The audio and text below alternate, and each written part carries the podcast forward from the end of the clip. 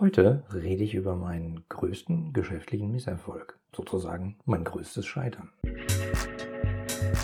Willst du als Unternehmer, Manager oder Selbstständiger deine Kunden zu langfristigen und profitablen Stammkunden machen?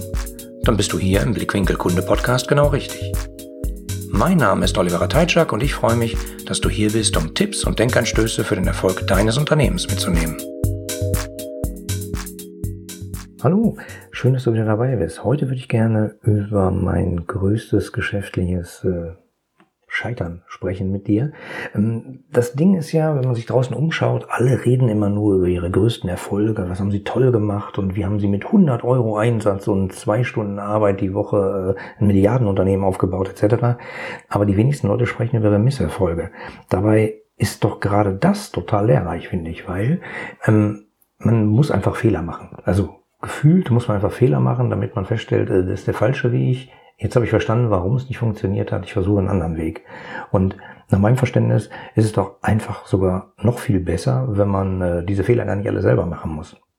Und das ist nicht nur meine Meinung, sondern äh, dazu gibt es ein ganz witziges Konzept, nämlich das Konzept der sogenannten Fuck-Up-Nights. Ähm, das wurde in Mexiko vor x Jahren gegründet und ähm, bei diesem Konzept treten Leute sozusagen auf die Bühne und erzählen über ihren größten Misserfolg, ihr größtes Scheitern, was ist schiefgelaufen, welche Firma haben sie aufgebaut, was ist in die Hose gegangen und was haben sie daraus gelernt. Und ähm, ich finde das Konzept ziemlich witzig ähm, und wurde angefragt von den Fuck Up Nights Hannover, ähm, dort in der Leibniz-Uni zu sprechen, ähm, wie ich mein zweites Startup vor die Wand gefahren habe. Und äh, das habe ich gemacht. Und das Besondere an diesem äh, Fuck-Up-Night-Konzept ist es, ähm, es ist extrem schnell.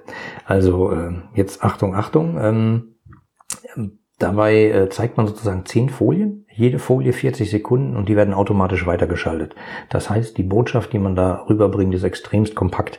Und ich gebe zu, ich habe wahrscheinlich noch ein bisschen schneller gesprochen als sonst schon. Ähm, hört euch das doch einfach mal an. Ich würde mich freuen, wenn es euch gefällt. Ähm, die Aufzeichnung ähm, findest du übrigens auch inklusive Folien auf meiner Wissensplattform unter wissen.ihre-kundenbrille.de. Kannst du einfach schauen. Heißt äh, dort mein größtes Scheitern und äh, kannst dir einfach anschauen. Äh, dann siehst du auch die Folien dazu.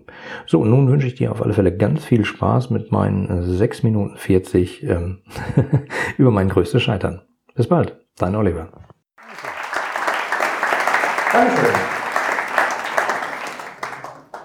So, als ich gerade gehört habe, die Fuck Up Night gibt es seit 2012, das ist schon sehr, sehr lange her. 1993 äh, war ich gerade fertig mit dem Vordiplom. Äh, ja, wer, wer, wer kann sich daran erinnern? 93, Hände hoch? Okay. Die, die jetzt die Hände hoch haben, die anderen können die gleich fragen, wie das damals war. Das war damals ziemlich grau und langweilig und Internet und so, das gab es irgendwie kaum. Ich habe die Chance genutzt und habe damals eines der ersten E-Commerce-Unternehmen in Deutschland gegründet. Äh, nicht etwa Internet, wie ihr das kennt, sondern das war so DFÜ, Einwahlen, wir hatten schwarze Bretter, hatten damals die Gelegenheit, äh, bei einem Großhändler Hard- und Software einzukaufen, aber nicht palettenweise, sondern immer stückweise. Das heißt, wir haben einfach Werbung gemacht. Wenn äh, die Bestellung reinkam, haben wir on-demand bestellt, weitergereicht, mussten zwei Tage vorfinanzieren und fertig. Ähm, aber diese lange traurige Zeit hatte irgendwann ein Ende.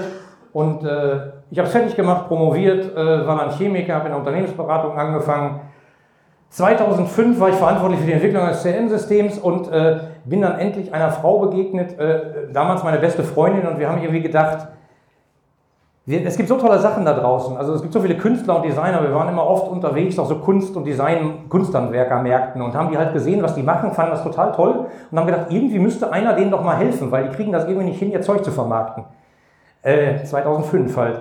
Und naja, wir haben dann versucht, denen das so beizubringen, haben uns überlegt, was können wir im Internet machen, damit wir denen eine Plattform bieten, äh, um ihr Zeug loszuwerden. Ähm, natürlich Bootstrap, weil man hat natürlich kein Geld in der Tasche, äh, wie das immer so ist. Äh, das Einzige, was wir hatten, wir hatten Zeit und ein bisschen Ahnung vom Internet, ein bisschen Ahnung von IT. Meine äh, damalige beste Freundin äh, war Artdirektorin, die hat also Ahnung von Grafik. Also haben wir das erste Projekt gestartet, die äh, Domain online geschaltet, nun äh, Startseite äh, sozusagen drauf, haben gesagt, hier kommt demnächst was Neues. Zwei Wochen später kam die erste E-Mail von Verdi, die haben uns die Domain abgekauft, zack, hatten wir unser Startkapital. Äh, die Domain ist heute noch in Gebrauch, sehr lustig. Also hatten wir dann plötzlich Startkapital und haben halt losgelegt und haben uns überlegt, äh, wir bauen einfach eine Plattform, sozusagen ein Ort für das Besondere aus Kunst, Design und Handwerk. Ähm, ja, das war es auch schon.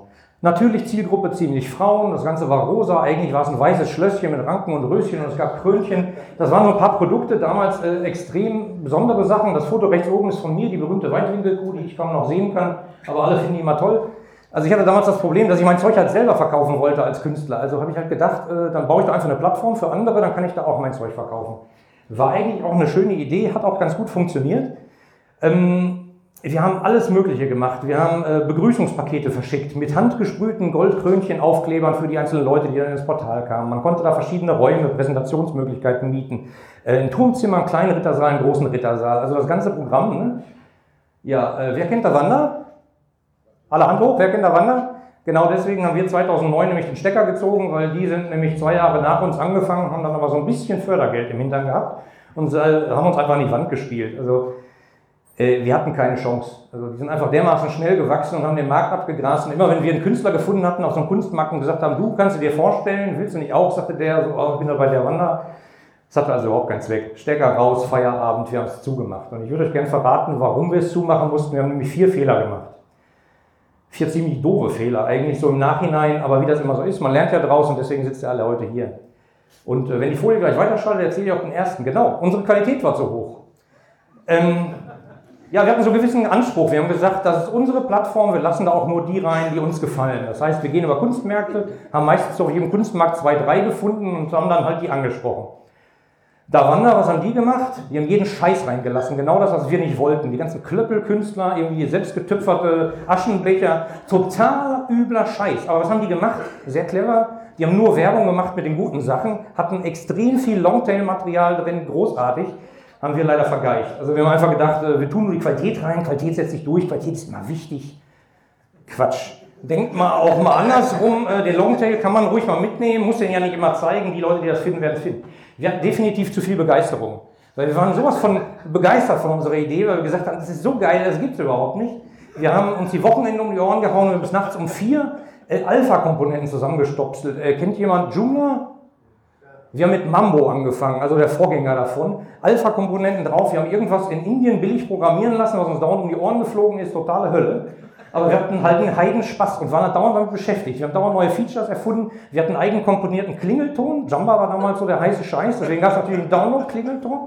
Und äh, ja, wir fanden es total geil. Äh, das hat aber dummerweise dazu geführt, dass wir vergessen haben, so ein bisschen um uns rumzugucken. Wir waren so begeistert und sind so um unseren eigenen Orbit gekreist, dass wir einfach vergessen haben, mal zu gucken, was der Wanderer so genau treibt.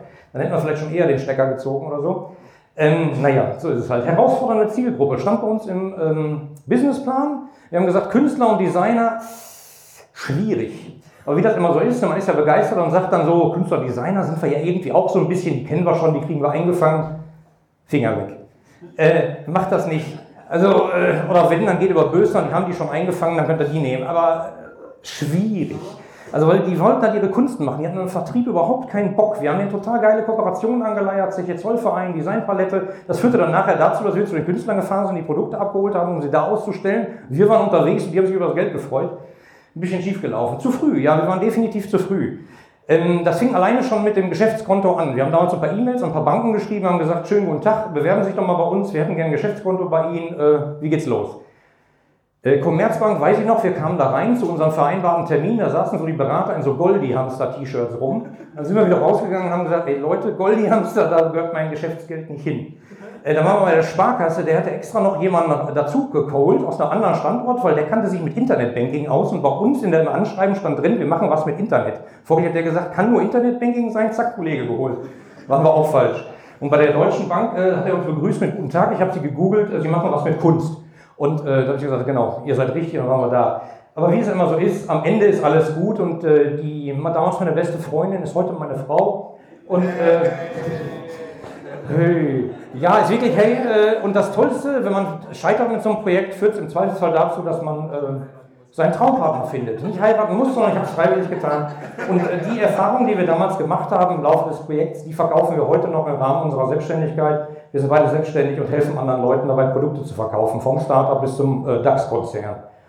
Ja, das war es eigentlich schon. Ich danke für eure Aufmerksamkeit. 6 Minuten 40.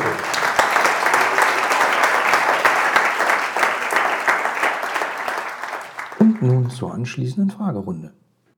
Du sag mal, wie war eigentlich eure Hochzeit? Die war, die war großartig. Äh, äh, das war das Ruhrtal übrigens in Bochum, falls ihr meint, Bochum und so Indust äh, Industrie, damit haben wir nichts mehr zu tun. Also äh, ich wohne genau da, also so 100 Meter weiter von diesem Feld. Das ist schon recht grün, kann ich nur empfehlen. Aber eigentlich, ja, bitte. Wie kann man das eigentlich schaffen, dass einen die beste Freundin heiratet?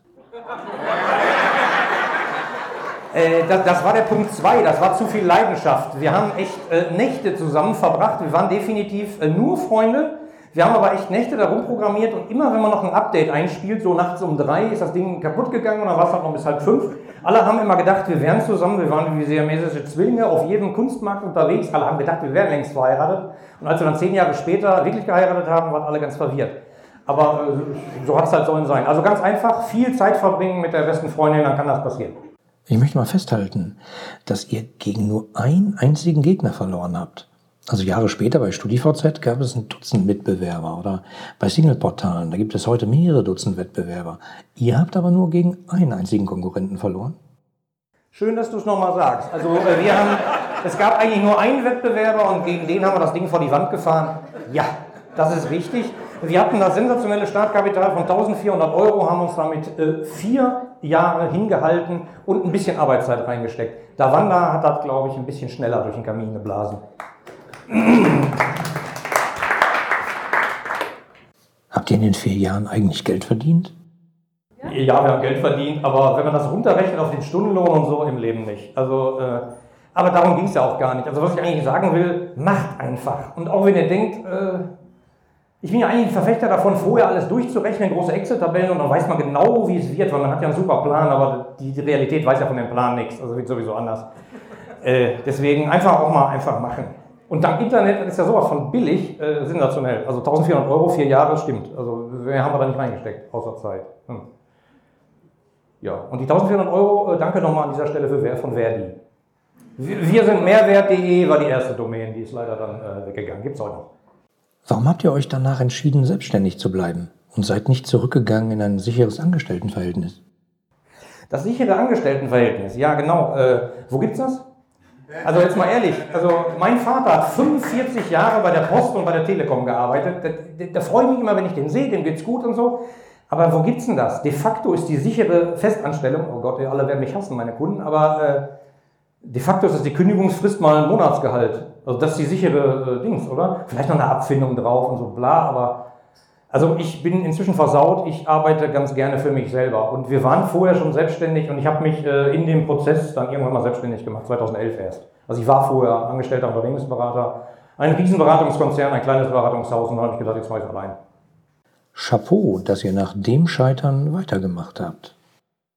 Äh, Dankeschön. Äh, ich habe nicht von allen meinen Startups erzählt, das waren nur zwei. Also, äh, Mann, Leute, das ist doch total simpel. Also bevor ich mich jetzt äh, irgendwie an, an, Netflix setze und das leer gucke, mache ich doch mal eben sieben Webseiten, gucke, welche funktionieren, schalte die anderen ab. Das ist doch so einfach. Also als ich äh, vor vier Jahren einen Lehrauftrag hatte, BWL, viertes Semester, bin ich halt hingegangen, habe gesagt, guten Tag, mein Name ist Oliver Rateitschak. Äh, ihr seid die Digital Natives, wer von euch hat einen Blog, wer hat einen Shop, wer verkauft was, wer macht das im Internet? Und dann haben mich alle angeguckt, als käme ich vom Mars. Und das kann ich nicht verstehen. Das ist so ungefähr wie damals bei Gutenberg. Äh, der hat den Buchdruck erfunden und alle sagen so, oh, lesen ist uncool. Weißt du, das halt, äh, das ist ein Geschenk, macht was draus. Das ist eigentlich alles, was ich sagen wollte. Dankeschön.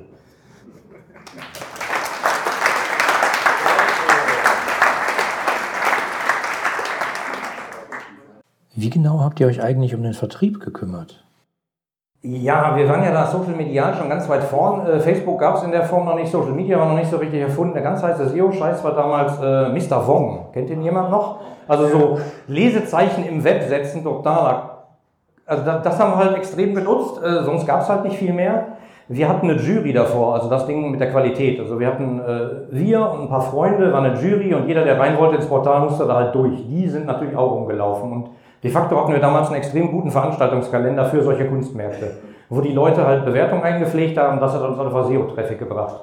Aber halt auf sehr niedrigem Niveau. Heute würde ich es anders machen, aber heute würden die Sachen auch nicht mehr funktionieren, wie das immer so ist. Hinterher ist man immer klüger. Wie war eigentlich der Moment, als ihr einfach den Stecker gezogen und die Seite abgeschaltet habt?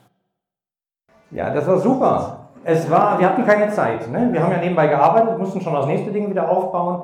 Und äh, also kam ein Feiertag. Da haben wir gesagt, Mensch, da ist ein Feiertag, das machen wir einfach da. Wir schalten das ab, wir schicken eine Mail an alle Teilnehmer und sagen, vergesst es, in zwei Monaten ist es so. War Toten Sonntag, haben wir nie dran gedacht. Gab totalen Stress. Äh, ich habe da leider nicht so dran gedacht. Weil wir haben einfach nur gedacht, oh, Pause, nicht arbeiten, weil ich war noch festangestellter Unternehmensberater, hat man andere Sorgen. Äh, ja, also die Dankbarkeit schlug uns mächtig entgegen, unseren potenziellen Kunden, äh, und dann war echt pff, Feierabend, tschüss. Also das war es, daraus gelernt. Und fünf Jahre später, zack, durfte ich heiraten, alles gut. Ja. Dankeschön.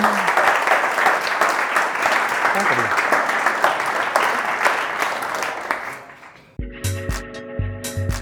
Die anderen Folgen dieses Podcasts und die Shownotes inklusive aller erwähnten Links findest du unter www.ihre-kundenbrille.de slash podcast. Damit du keine Folge mehr verpasst, kannst du auch dort direkt alle Folgen kostenlos abonnieren. Danke fürs Zuhören, empfehle mich weiter und bleib mir treu. So, jetzt aber abschalten, damit du dich direkt um deine zukünftigen Stammkunden kümmern kannst.